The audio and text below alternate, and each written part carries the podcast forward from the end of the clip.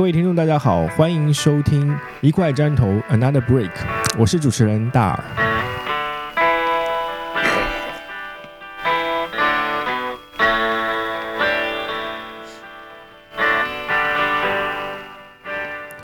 古语有云：“严师出高徒”，好像教师总是天然和严格、愤怒等情绪相伴，但也许这种理所当然背后，却是一种被逼无奈。在中国的普遍环语境下，我们一直要求教师都能做到为人师表，成为榜样。但教师也是普通人，也会感觉累。他们不仅需要被尊重，更需要被理解。教师也有自己的价值观、喜怒哀乐和兴趣爱好。当今社会，我们越来越关注心理健康。本期节目，我们将与刘刘老师一起聊聊关于教师心理健康的话题，一起来关注这场不被重视的精神危机。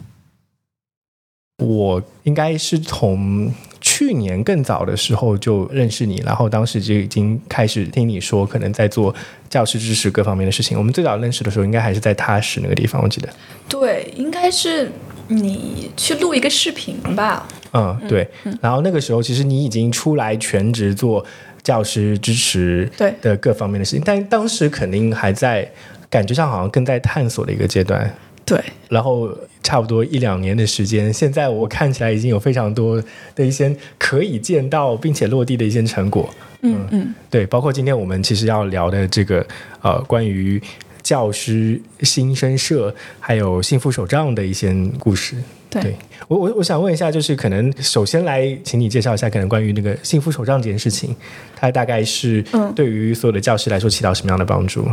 呃，教师幸福手账它其实是一个可以理解成它是一个有心理支持的功能跟日常记录功能的一个笔记本。嗯对，然后它是老师可以自助使用的。对，这样比较好理解，是一个笔记本。然后对老师来说呢，呃，它是可以贯穿在他一整个学年当中使用的，因为设计的时候是从呃新学年的就开学，就现在这个时候，然后到这个学年结束完的暑假，嗯。然后每一个呃月份呢，我们会根据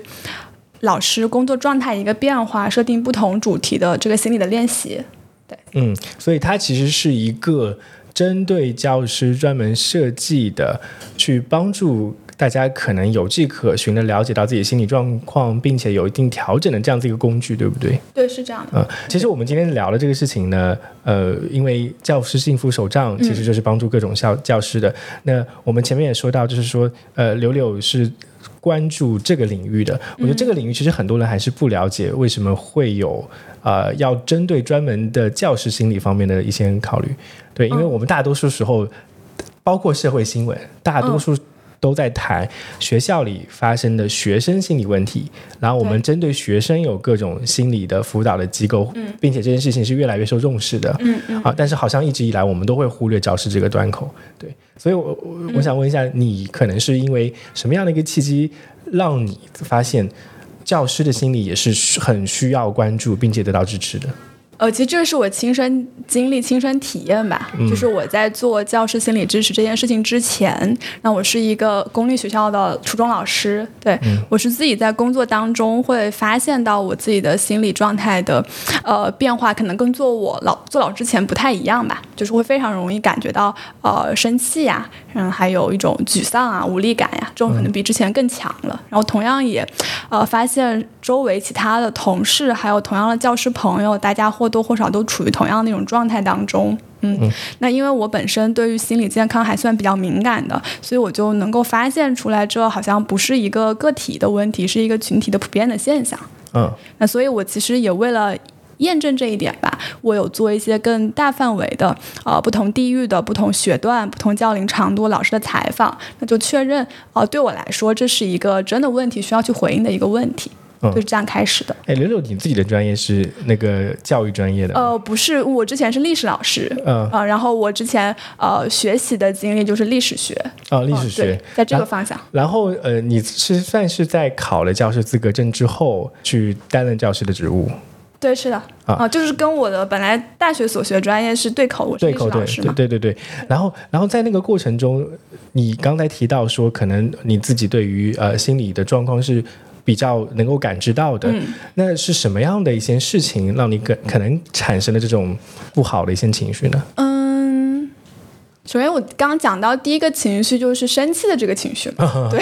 因为这个如果是老师的。听众朋友，大家肯定会非常有同感，对啊，就是当我们面对学生，我进入到教室的时候，嗯，就那种生气和愤怒的情绪就从心底油然而生。从他们进教室的时候就会有了吗？嗯，对，就是可能你看到这个教室，它就是可能。嗯，卫生状况不是很好啊。哦。然后有学生今天没有交作业呀，或者是课堂已经开始了没有安静下来呀？对，而且我会敏感，是因为我不是一个那么容易去感到生气的一个人。对，这第一种就生气的这个情绪，然后还有一种呢是一种嗯比较沮丧的感觉。嗯。这个原因是因为，呃，其实我还有我身边同事啊、教师朋友，大家其实都是因为，呃。喜欢教师这个职业吧，嗯，也嗯，对于教学也是比较认真的，那所以也会投入很多的心力，对，嗯，但是你投入这么多的时候，可能从学生那里得到的正向的反馈是比较少的，对，那这个就会有沮丧嘛？对对，我是采访过蛮多。不同阶段的老师，嗯嗯，然后我发现这个是，就是生气，还有第二点沮丧，是一个真的很普遍的一个现象。哦，我我之前听到一个小学老师跟我讲过一个故事，嗯，他当时就是说他在教育呃那个他们班的小孩出现了一些呃小偷小摸的行为，嗯，然后他呢就去找到了这个学生的家长，并且跟大家说明这个情况，结果那个家家长的反馈并不是说按照我们。常人所能理解的，会去提醒这个小孩或者怎么样，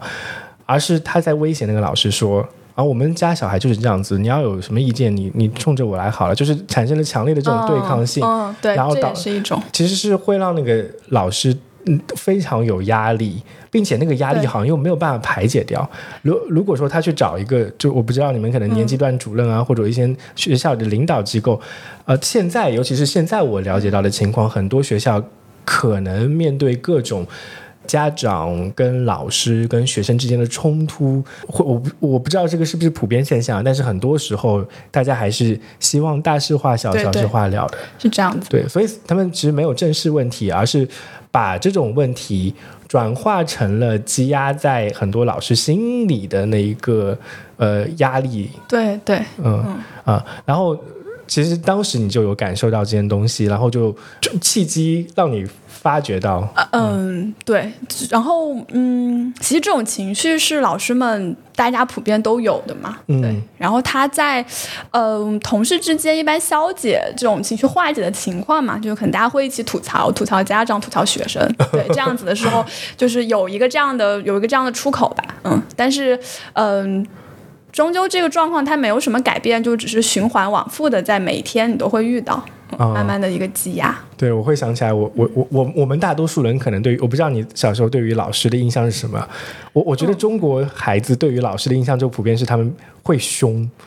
呃，对，嗯，是我现在会想，就是那种严厉或凶，是他唯一能够知道怎么做的一种手段跟方法。对他要是不凶呢，学生又不听他的。嗯，所以他就只能变成那个凶的人，对，然后凶的话就带来要惩罚，对，呃，学生，然后学生才会敬畏你，才会听你的话，好像就并到了这种循环里面。对，但其实如果站在一个老师的那个角度去考虑这件事情的时候，可能这也不是他的本意，但他这样做的时候，他的内心其实也是有有挣扎的。对对对。听过很多老师说，可能哦，我今天对学生发脾气了，但他结束之后，他其实是会有内疚的，他觉得我好像不应该这么做。嗯，对，那从这个点我们就可以看到，可能教师幸福手账是在这个地方上能够去帮助老师去记录一些东西，或者说记记录一些心理状态。因为我我之前了解过，可能在于呃一些在心理调节或者说自我心理认知的。一些方式、工具、方法里面有一条方法，就是说你可能要每天记录一下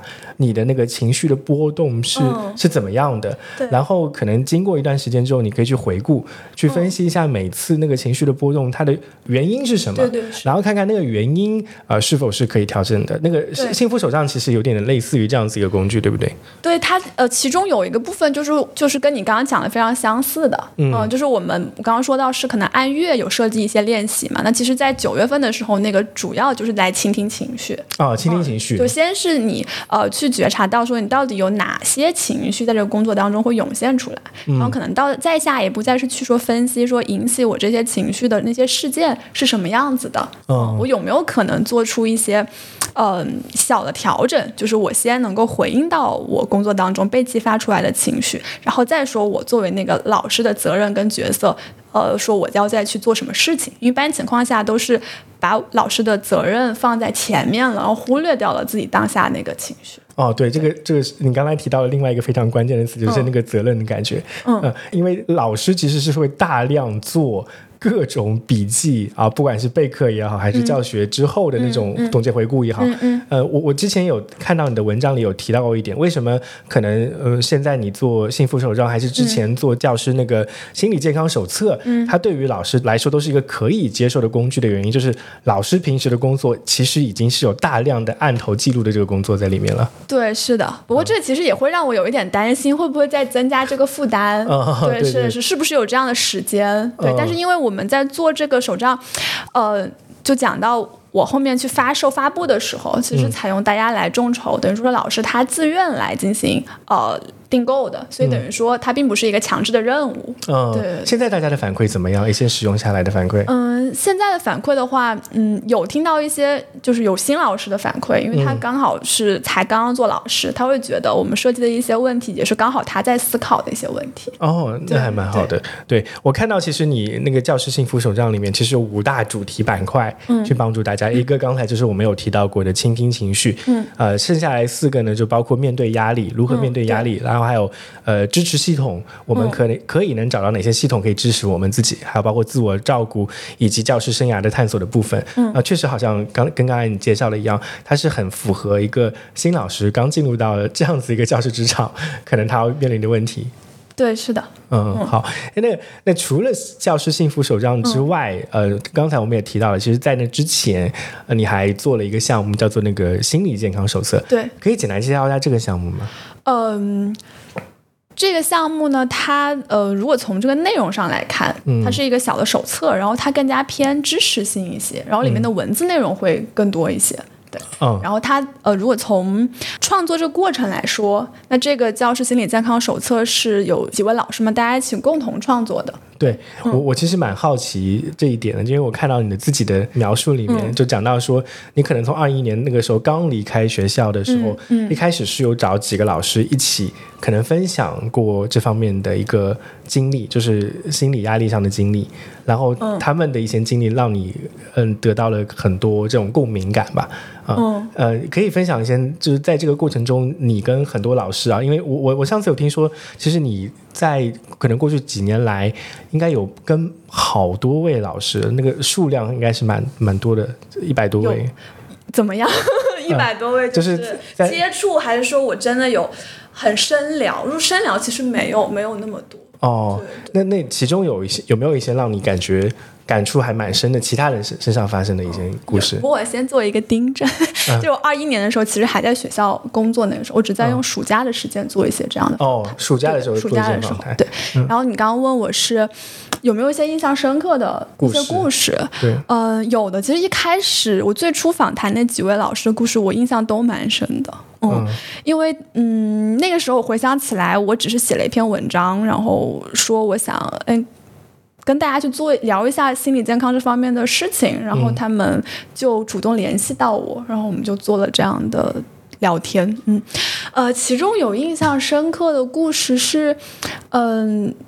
两位教龄其实比较长的老师的故事了。对，有一位老师是上海的老师，然后他已经教龄有二十多年了。然后他有跟我讲述他自己一开始做老师可能是一个严师，就你刚刚说的那种学生非常的怕他。对。然后慢慢的他怎么样觉得好像这样的方式就跟学生的距离特别的远，然后他在调整自己的跟学生相处的关系，然后可能变成一个就是很愿意亲近学生的这样的一个老师，但他发现这样可能也存在了问题。嗯。然后但他。怎么样在慢慢摸索到他现在一个教学的方式，还有包括他可能一开始的时候是一个，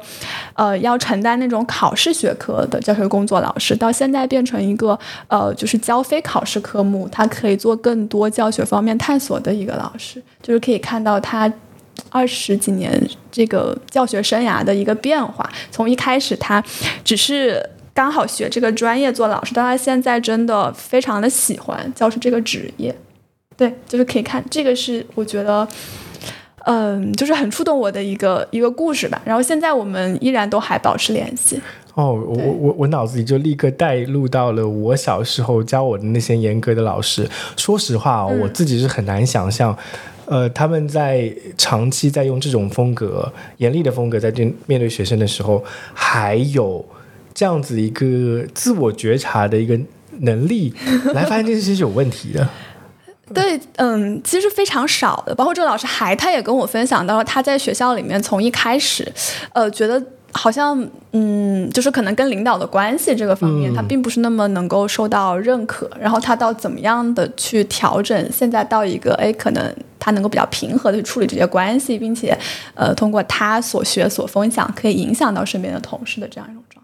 然后我我我觉得你提到这个会让我就是呃可能会有更多元的一个角度来看待呃教师心理问题，就是说甚至在问这句话之前，嗯，我心里的预设其实这个教师心理问题大多数还是在处理学生跟家长的情况。哦，但是我我听到你刚才这个描述之后，我才我才突然之间意识到，其实很多教师的心理压力来自于可能就是嗯上下级的关系，对，以及可能跟其我不知道其他老师，我觉得听上去他更像是一个互帮互助，有这种共同吐槽啊 这种心理支持的情况。但是我因为我我自己在呃之前的那个采访过程中，嗯嗯，包括我的一些呃那个学生，他们在当老师的时候是。呃，校领导或者说是学校，因为因为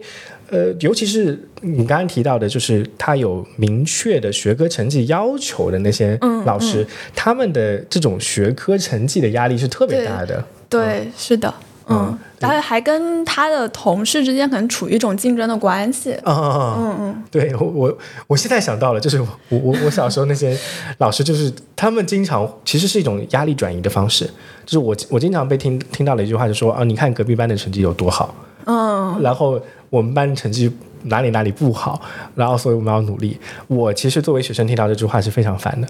嗯，然后现在我好像意识到了这件事情，就是是那个 KPI 的转化，对，就是这样。嗯，对。而且还有一个原因，是因为这个老师他其实没有更加多元的一个来评价自己的一个维度。啊，对，哎，这这个这个我觉得非常重要，哎，就是我我自己在那个企业里做人力资源管理的时候，我们对于人才发展这件事情也经历了非常多的阶段，从最早期简简单单用一些指标，嗯，KPI 来决定，嗯，然后后来就引入了可能像 OKR 或者其他各种方式去给给这些员工去设定一个，它并不是说量化的一个目标，但是我好像听下来感觉。现在目边目前大多数呃教育机构的老师，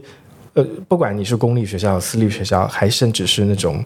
呃，所谓的教育机构也好，大家的 KPI 还是很呃数量化的、数据化的一件事情。这个我可以分享一个我之前在我的学校工作经历。其实我们学校就是感觉有一套明面上的跟暗地里的那种评价的标准的不一样。嗯，对，可能明面上其实是对于呃，就是你的师生关系、学生评价这个部分。当然，其实从呃校长跟学校管理层来看，他也是把这个作为一个呃，就是考评老师的指标的，而不是成绩。我们这间学校学生因为成绩不排名，所以老师们之间也不会因为你的班上成绩好坏，然后，嗯，就是来跟你的绩效啊这些挂钩，其实不会有的。我刚刚我说的是暗地里是什么呢？就是大家的思想观念里面。就是那个东西，虽然学校可能不给你，但特别是你到了高年级升学年级的时候啊，你还是老师自己会用那个你们班的成绩跟别人班的成绩来做比较。哦，对，那如果是到一个本来就很成绩导向的学校的话，这就会更加的明显了。哎，我我想问一下你，你当时教的那个学科本来其实是就是历历史学这个学科，嗯，我自己从小到大对于历史是很感兴趣的。我我觉得它对于很多人来说更像是一个。呃，类似于那种兴趣方向的一个学科，因为它不是有很强的一个这种成绩压力。呃，我不知道你教的，没有。你教的是几年级啊？初中啊，就是初中。然后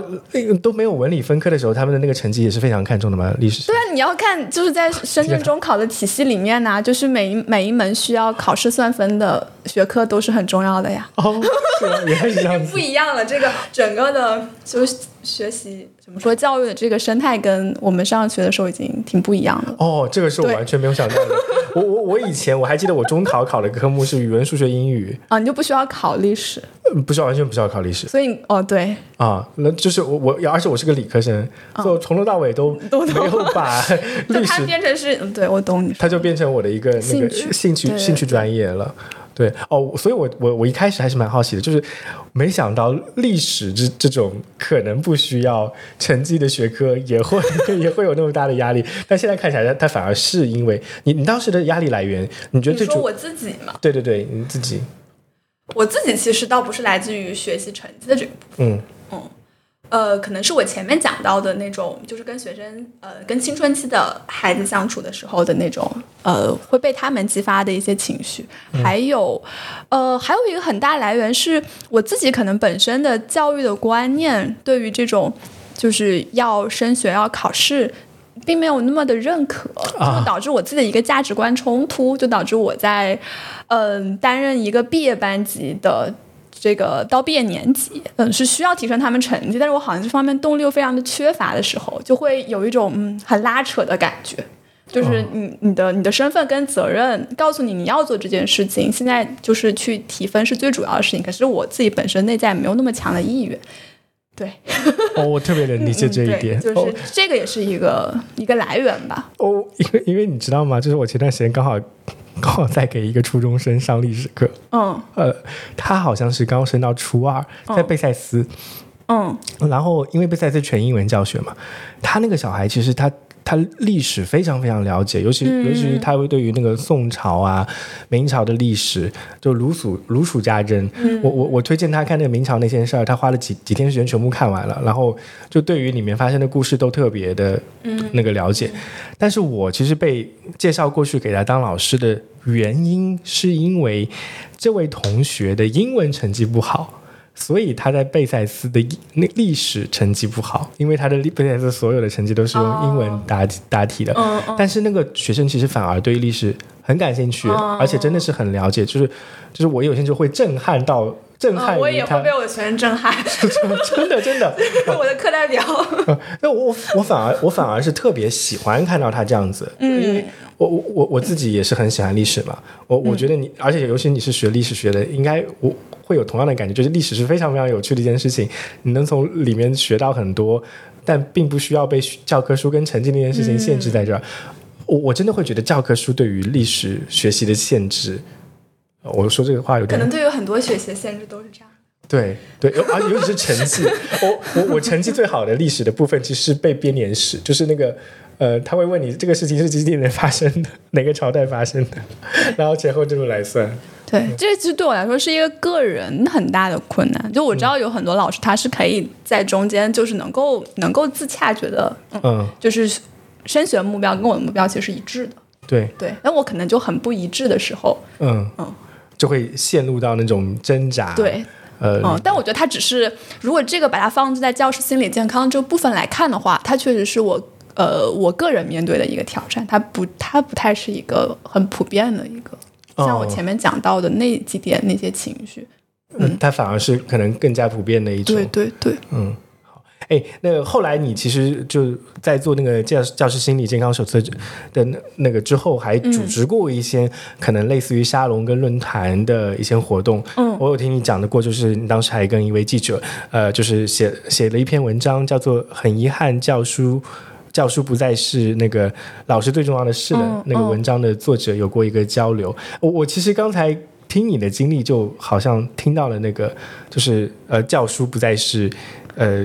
老师最重要的事的这种感觉。那你觉得刚在我的经历里面，那个最重要的事情是什么？因为我跟你一样教历史啊，所以我觉得让他让他有更加 critical thinking，就是更加批判性思维的去了解历史是很重要的。而啊，但但是我这个是我很个人想法一件事情。对，其实我觉得在我的工作里面，教书其实等于教学了。嗯，教学工作还是我主要的工作，本职工作。这个我觉得是，其实我上一份工作学校做的很好很好的一点，就是我们他其实这篇文章里面讲到教书不再是重要的事情，重要的事情是它以外的更多的行政的事务。哦，嗯，对。但是其实在我的学校里面，这个部分其实是很少的，这是我最庆幸的一点，就是没有那些那么多表格要填，可能你要去统计很多，让学生看各种安全教育啊这些的视频，这是老师们很大一部分的工作。对啊。对，它包括就是疫情的时候，就是整个防疫的哦，对这个管理也是很大一部分压力压在老师身上吧。嗯嗯嗯。就如果看到这篇文章里面写了更多的细节的部分的时候，知道老师，比如说还要承担，呃，还要去河道巡查，就是就是暑假的时候，就是会听到在不同的呃地区吧，特别是那个它的属于行政级别越低的地区，可能老师他承担的这种行政上的工作就会。非常的多哦，呃，这里其实是我觉得有个社会变迁史、社会变迁的一个过程在里面的。因为我以前就是可能在二十年前，我自己在小学或者初中阶段的时候，呃，很多时候就是关于家庭跟学校之间的社会性爆发事件还没有那么多的时候，嗯，呃，大家还是普遍认为学校不用承担那么多关于教呃孩子的安全问题的，啊。或者安全责任的啊，但但是因为太多事情发生之后，就是尤其是各种闹事的事情越来越多之后，呃，家长就会越来越有焦虑感，就觉得我把孩子交给你了，你要保证好他们的安全啊。然后这个时候学校遭遇到了这些压力之后，就去缩紧了他们的教育的一个宽容度。嗯，我我我听到一个很，我是去年的时候听到一个很令我惊讶的一个数据。就是说，呃，有很多学校的课间休息的时间是不准孩子离开教室的。好像有，我有听说过。对对对，然后这个这个背后的逻辑其实就是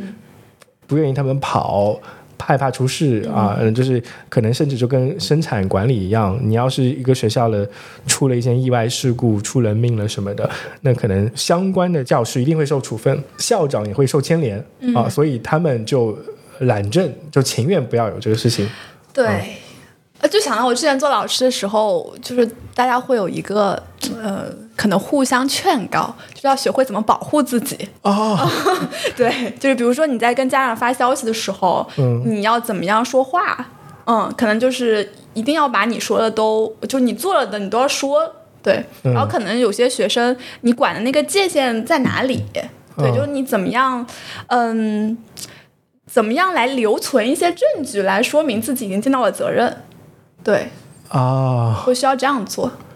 天哪，这个这个这样子的话，如果你不这样做的话，那可能这个家长他就会以什么事情作为这个把柄吧？呃，可能可以来找老师的麻烦。呃，对，这件事情让会让我觉得家长跟老师之间其实是一种敌对关系的。嗯。对，当我们这么说的时候，嗯，其实也也并不是说老师在面对每个家长的时候都是，嗯，会担心他会不会，比如说要投诉啊，对，嗯，比如说面体面对具体个人的时候，其实还这种人和人之间关系，但是好像是因为曾经出现过这样的事情，所以你内心你要有这个，你要有这个红线，有这个警惕。我我突然间就是跟你聊到之前，我就突然。脑子里有一种家长跟教师之间的这种很微妙的矛盾的关系，就是呃，家长家长在担教家长其实很怕老师哎，我听到他们的说法就是说，因为我自己没有小孩啊，但是我我听我我听我一些有孩子的家长会说，我我们。那个班级要搞什么班委会或者家委会，然后老师会布置很多工作给小孩，其实那些工作也是给我们的，我们要帮忙一起做什么手工啊，帮忙一起做一些图画设计之类的。然后这是一种，另外一种就是说，呃，老师不找你的时候是没事的，一找你就准没好事，有有这种普遍性的说法 在这。对，所以好像我听到那些家长呢是害怕老师的，嗯，然后。刚才听你这描述，我又觉得老师呢也是害怕家长的，他生怕自己做错了一件什么事情啊，有有什么影响之后呢，这个家长会呃有一些就是那种投诉啊，就是我说我说白了就是这个投诉会先到老师这儿，再到学校这儿，所以双方都在好像一种高压的一种状态下面对孩子学习这件事情。这个其实我也有想过，就是老师跟家长之间，它不是一种信任的关系。嗯应该来说，也没有这样的机会去建立信任关系。这个信任肯定不可能是就是自然存在的，因为其实这种自然存在的老师跟家长之间信任关系，其实就刚刚你刚刚讲到，在社会的变化当中，已经被打破了的。啊对，就比如说看到各种呃新闻的这样的事件，对对是的，是的。关系就是被打破了。哦，对我我就会觉得好像新闻里只有打破信任关系的新闻，呃，极少有听到建立信任关系的新闻。对，或者是就是把这个老师他塑造成一个道德模范。啊啊啊！对，但你知道这样，但这个道德模范他又不可能用它来要求所有老师，就你真实面对老师不是这样的，你不可能去期待所有老师都这样道德模范，它也也不人道，也不人性，哦不真实的人性。哎，对你你说到这个，我会我会有我会确实感受到了，就是说，呃，大当社会的宣传对于老师的宣传全部是正向，因为他本身就是特别正向的一个职业。对，啊，然后当我们带着这种期待来看待自己孩子或者说社会上的教师的时候，呃，他有普遍性的一些压压力、道德压力给过来的，就是我会觉得，呃，诸如什么教师啊、警察啦。或者或者医生啦，他承受的道德压力要比普通人要多得多得多，因为他们的道德会被放在放大镜下面看。嗯，啊、对，好像我之前看过一个，也是听一个老师来做分享，他说就是有嗯，他们学校搞那种集会，嗯，对，就是呃，老师打伞了，学生没有打伞。嗯，然后可能这个视频它被发到网上，然后下面就会有人说，就是为什么这个老师能打伞，学生不能打伞？对对对，绝对会这样子。对，但这样子对于这个当事人他是非常的无辜的啊、嗯当然，这样子让学生在太阳下暴晒，可能这样的嗯、这样的场合或这样的集会本身就没有那么恰当，需要去讨论的。嗯，但是对错绝对不在这个打了伞的老师。对，嗯嗯，哎，我我我我我我我会聊到现在，会觉得好像教师在现在的那个媒体环境下啊，因为我觉得这件事情并不是说以前不存在，甚至以前呃的老师，就是我那个年代的老师，他做的那种。呃，可能会有影响的事情会更多，只不过是那个时候媒体不发达，所以他们不会被他们的行为不会被放在放大镜下面有那么多的呃受到世人指指点点的时候，反倒、反倒是现在这个媒体环境下，但凡有一点点不好，啪就发一个那个微博，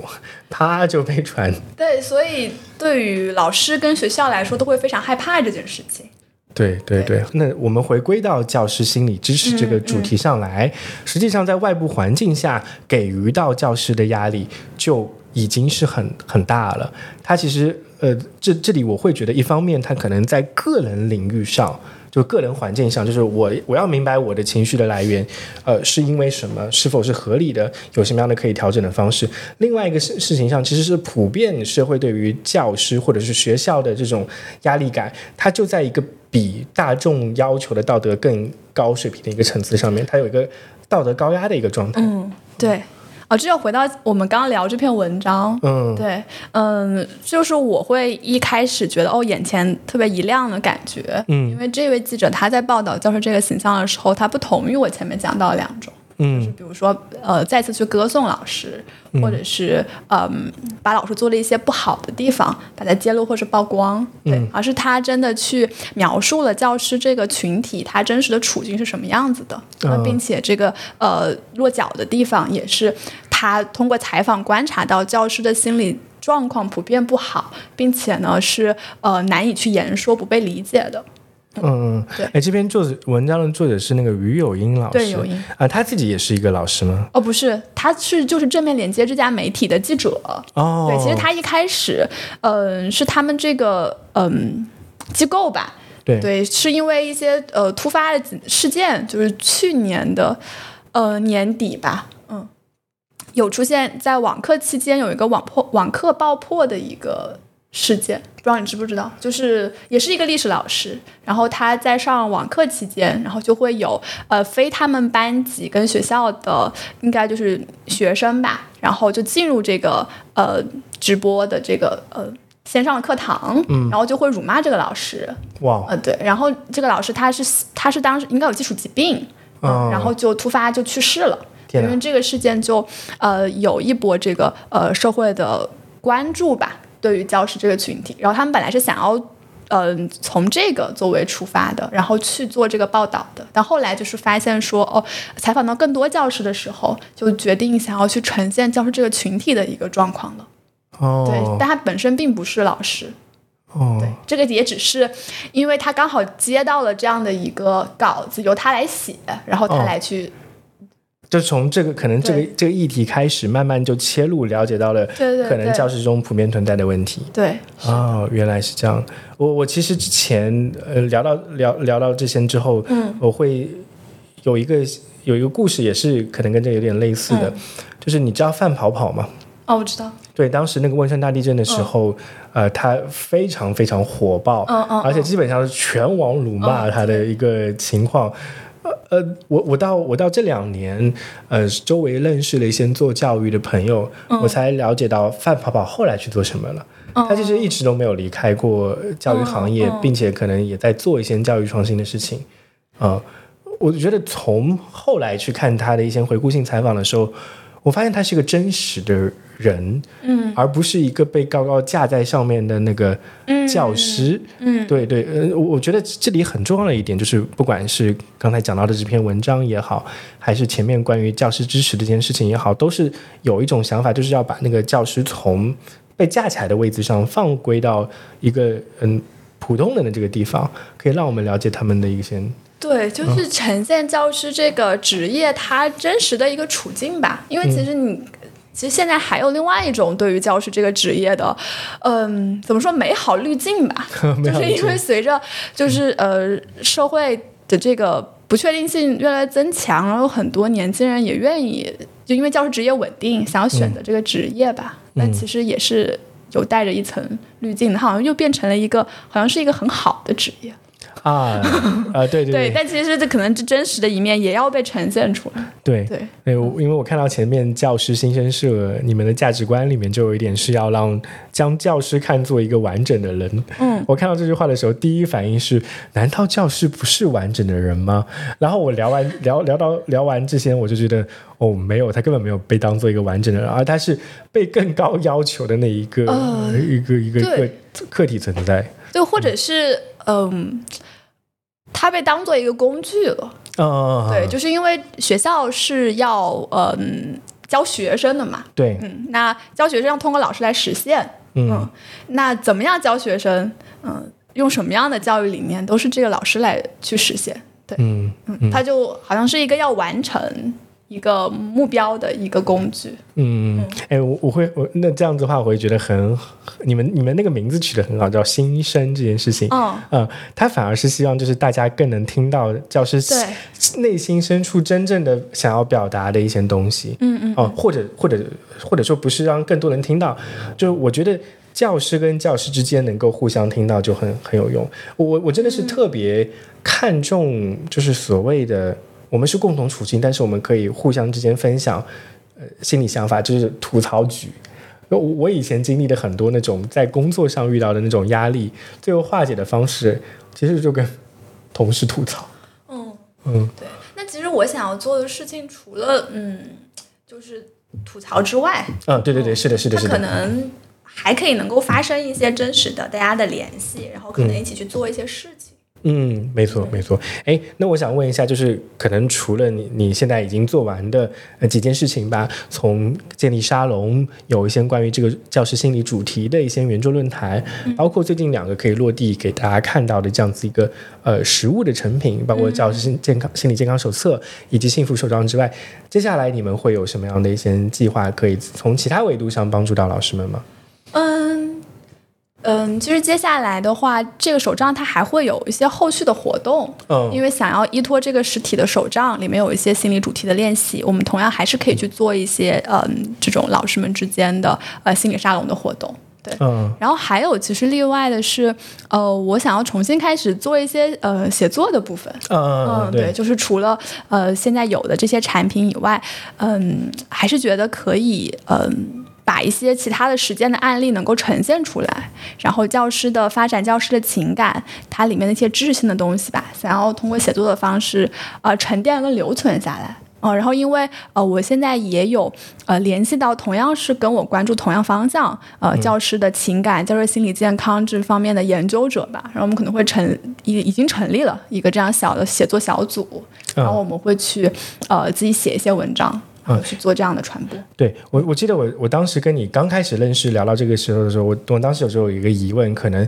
呃，就像很多概念其实是呃有有一些它有一个成长的过程的。就像我现在在做那个什么学习困难，呃，类似于多动症一些儿童的支持，他经历了这样子一个社会阶段，就是以前大家都不知道有学习困难跟多动症，然后可能在医学方面或者说脑科学方面，当它被定义出来之后，我们针对这个症状有了对应的各种支持的方式，不管是从生理性上的，还是所谓其他的呃辅助性教育上方面的，它慢慢变成了一个针对学习困难儿童的一个体系，然后这个体系呢，其实它在国内外的发展阶段也都不一样，可能国外他会嗯，首先意识到这个问题，让它发展的比较充分一些。我我在想，其实这个教师心理其实可能也是这样子的一个情况，它需要经历一个阶段。呃，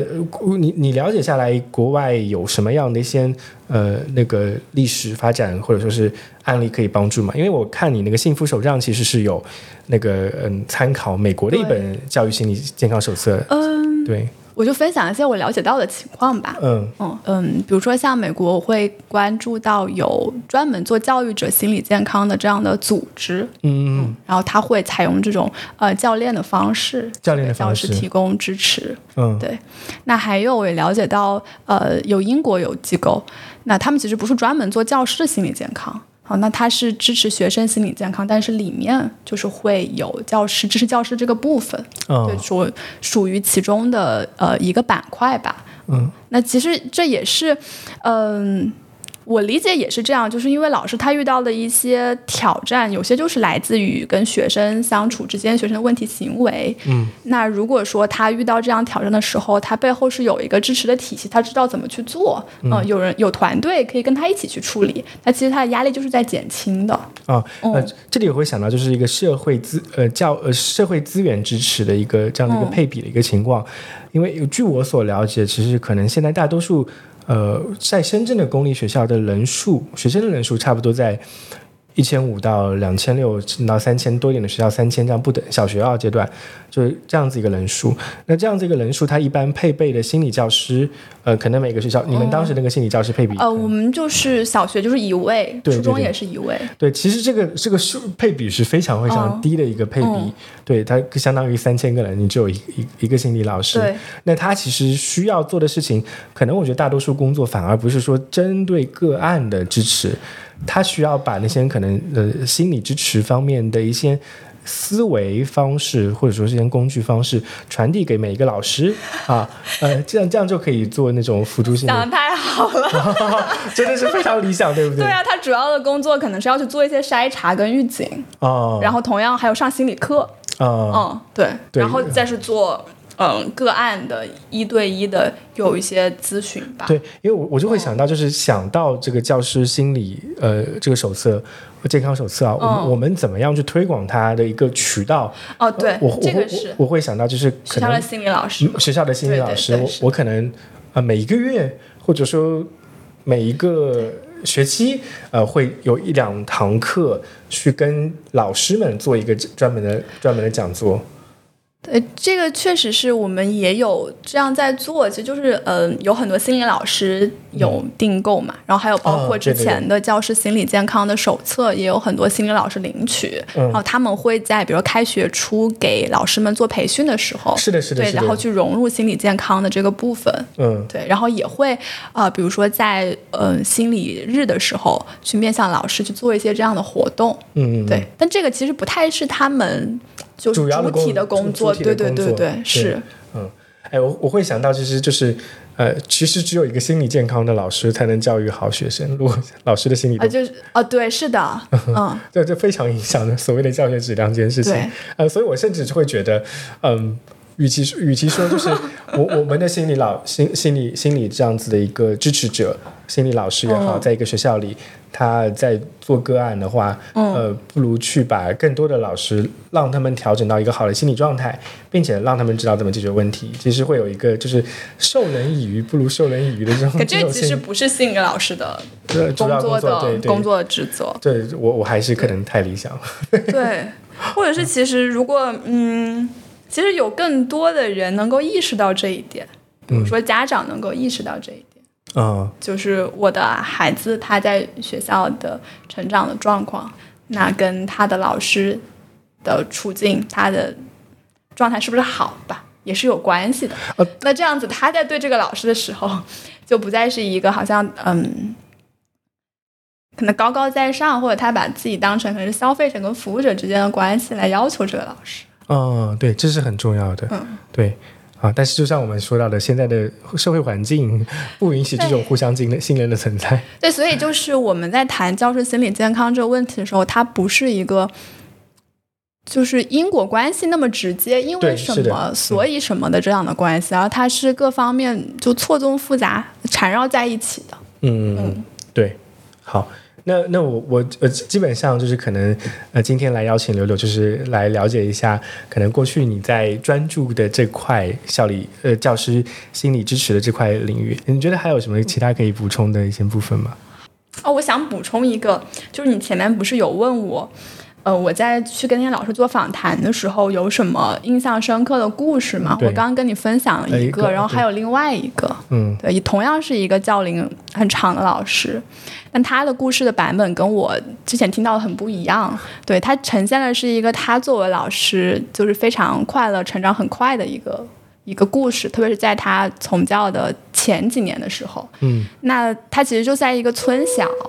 嗯。就是一个教育资源并没有那么发达的一个乡村的小学，嗯，然后他呃学校人数也很少，但他说他在那个地方就是获得了很大的成长，他跟整个学校的小团队之间的关系也非常的好，然后他也有足够的呃这样教学的呃宽容度、自由度吧，嗯，对，然后包括他后来的时候，他现在已经去到了呃就是一个省会城市的一个重点学校了，但是其实这时候他的。嗯，处境周围的工作环境跟他最开始的时候是已经相差很多了，所以我想要表达的就是，嗯，这个支持性的环境它并不在于说这个教育的资源的投入，看上去那些硬件设备哦有有多少，或者是这个老师他的学历背景是怎么样的，嗯，而是可能真的。就像他刚开始从教的时候那样一个，就是嗯，同事之间、师生之间，还有他在呃在村里面，所以家长的关系跟老师关系其实也是种信任的这样的关系。在这样的环境当中，他作为一个年轻的老师，嗯，然后他呃是真的非常的喜欢教育的这个这件事情，然后他自己的能力也得到了发展。对对，这是一个正向的案例。哦 哦。对对，就是他在那个阶段，是在两两个阶段的那个那个心理状况会有很大的一个区别。嗯嗯嗯，对，就会让我想到我的初中的老师。我前段时间还写了一个文章在吐槽他，就是他也就是那种可能从村小一步一步到了那个呃学习，就是我们当时市里面最好的学校这样子一个过程。我我现在想起来，他一定是。有自己很擅长的地方，并且他在原来的学校一定是得到很多认可的。但他面对换了一个环境之后，就产生了跟环境之间很大的一种对抗性的感觉。所以，所以我我现在会有些时候，我我会想说，可能真的不是他能力不行，而是说当时我们这群小孩对于他的这样子背景，或者说是家长对他这样子背景就是不信任的。嗯，啊，对，所以反而是我们有点。做坏了那种，给他很多脸色看，啊，所以就很快就形成了一种对抗感，啊，就当那个对抗感形成了之后，完了，他说的话我们不听，我们的表达他也不听，就变成了一种啊，我们我不不是为了你而学，你也不是为了我们而教的这种对抗的感觉，对，啊，现在我都会对那段段经历，就是经常会反思到底发生了什么这样子，嗯嗯。对他就是他就是你那个老师的另外一个版本，就是也是成长的很快，从从那个乡村的学校一步一步成长到最好的学校，对，但是在最好的学校里面，很明显他水土不服，嗯，然后就产生了很多冲突。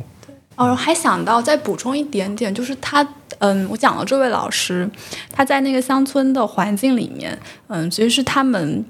也受到了很多教育公益资源的支持，嗯，所以它虽然在看起来比较闭塞的一个环境当中，大家其实可以接触到很丰富的教育的观念的，这个也是一个很好的一个优势。是的，是的，是的。哎，我我我这两这几年，自从开始关注教育领域之后，就发现我作为一个人的观念不停的被革新，这是另外一个很大的话题了。但是我确实觉得，就是你想要。嗯，通过教育的视角来看待人类的时候，呃，你会发现很多不一样的一个理解的角度。对我会，我会，我我自己也是经历了对一个教育这件事情祛魅的过程。原来我会把教育看成一个非常非常重要的事情，现在我会感觉它确实很重要，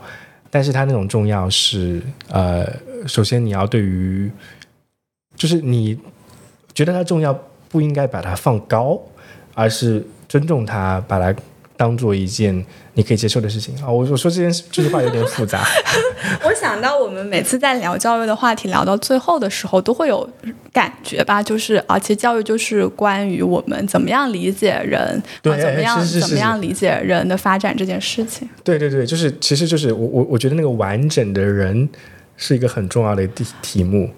嗯。那其实也是我们自己也在学习跟成为这样的。对对对，我我到现在就会觉得，就是呃，为人师表这件事情，对于师师表这个，就像我们今天反复强调的事情，对于那个老师的要求太高了。但我们经历的过程也是老师在成长的过程，就像就像。我我最早的一些老师，他们是大学刚毕业就来当老师了。嗯，我用我们今今天的的角度来看，二十二岁的一个刚毕业的应届生，怎么他怎么可能算是一个完整的人呢？但他已经需要去教别人成为一个完整的人了。然后，如果是一个二十二岁的老师成长为一个四十岁的四十岁的老师，他是不是变得更完整？可能也没有，可能也没有，对不对？对对，所以我们对于教育者的那种。我我们我们其实，在要求一个全知全能的完美的教育者，普遍意义上来说，但现在，呃，发现，当你把它降格到一个，呃，普通人的时候，那个那个心理的状态的改变还是蛮大的。这件事情是对我来说，是我在开始探索教育之后最大的一个认知。对，那有时候会觉得，哎，它其实不是什么高深的道理。对，哦，但常常就是会被忽略的。对，会会走到一个迷宫里去。嗯，嗯对，当别人老师还是会让自己有一种，嗯，那种权利的感觉的。对，嗯，好，那非常感谢，可能柳柳今天可以跟我们分享这件事情。嗯，谢谢。那也非常期待大家，如果听完这个节目，对于不管是教师幸福手账还是教师心理健康手册有兴趣的话，可以点击我们可能之后 show notes 会有的一些链接，可以去关注到柳柳目前正在做的一些一些工作和一些内容。包括他的你的你的那个文章，除了在 Substack 上，还有其他地方有？我公号也会发，公号也会发，还可以把那个大家可以看看那个公号的一些信息，去了解到更多我们现在可以帮助到教师在心理健康方面的一些工具跟方法。嗯，好的，谢谢大家，非常的感谢，拜拜，拜拜。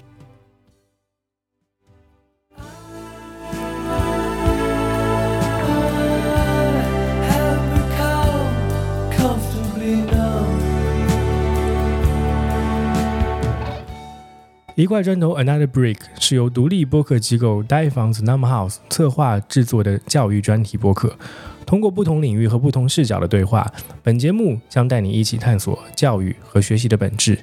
我们相信，教育并不是为了塑造社会里的一块块砖头，而是为了每一个个体未来的发展拥有更多的可能性。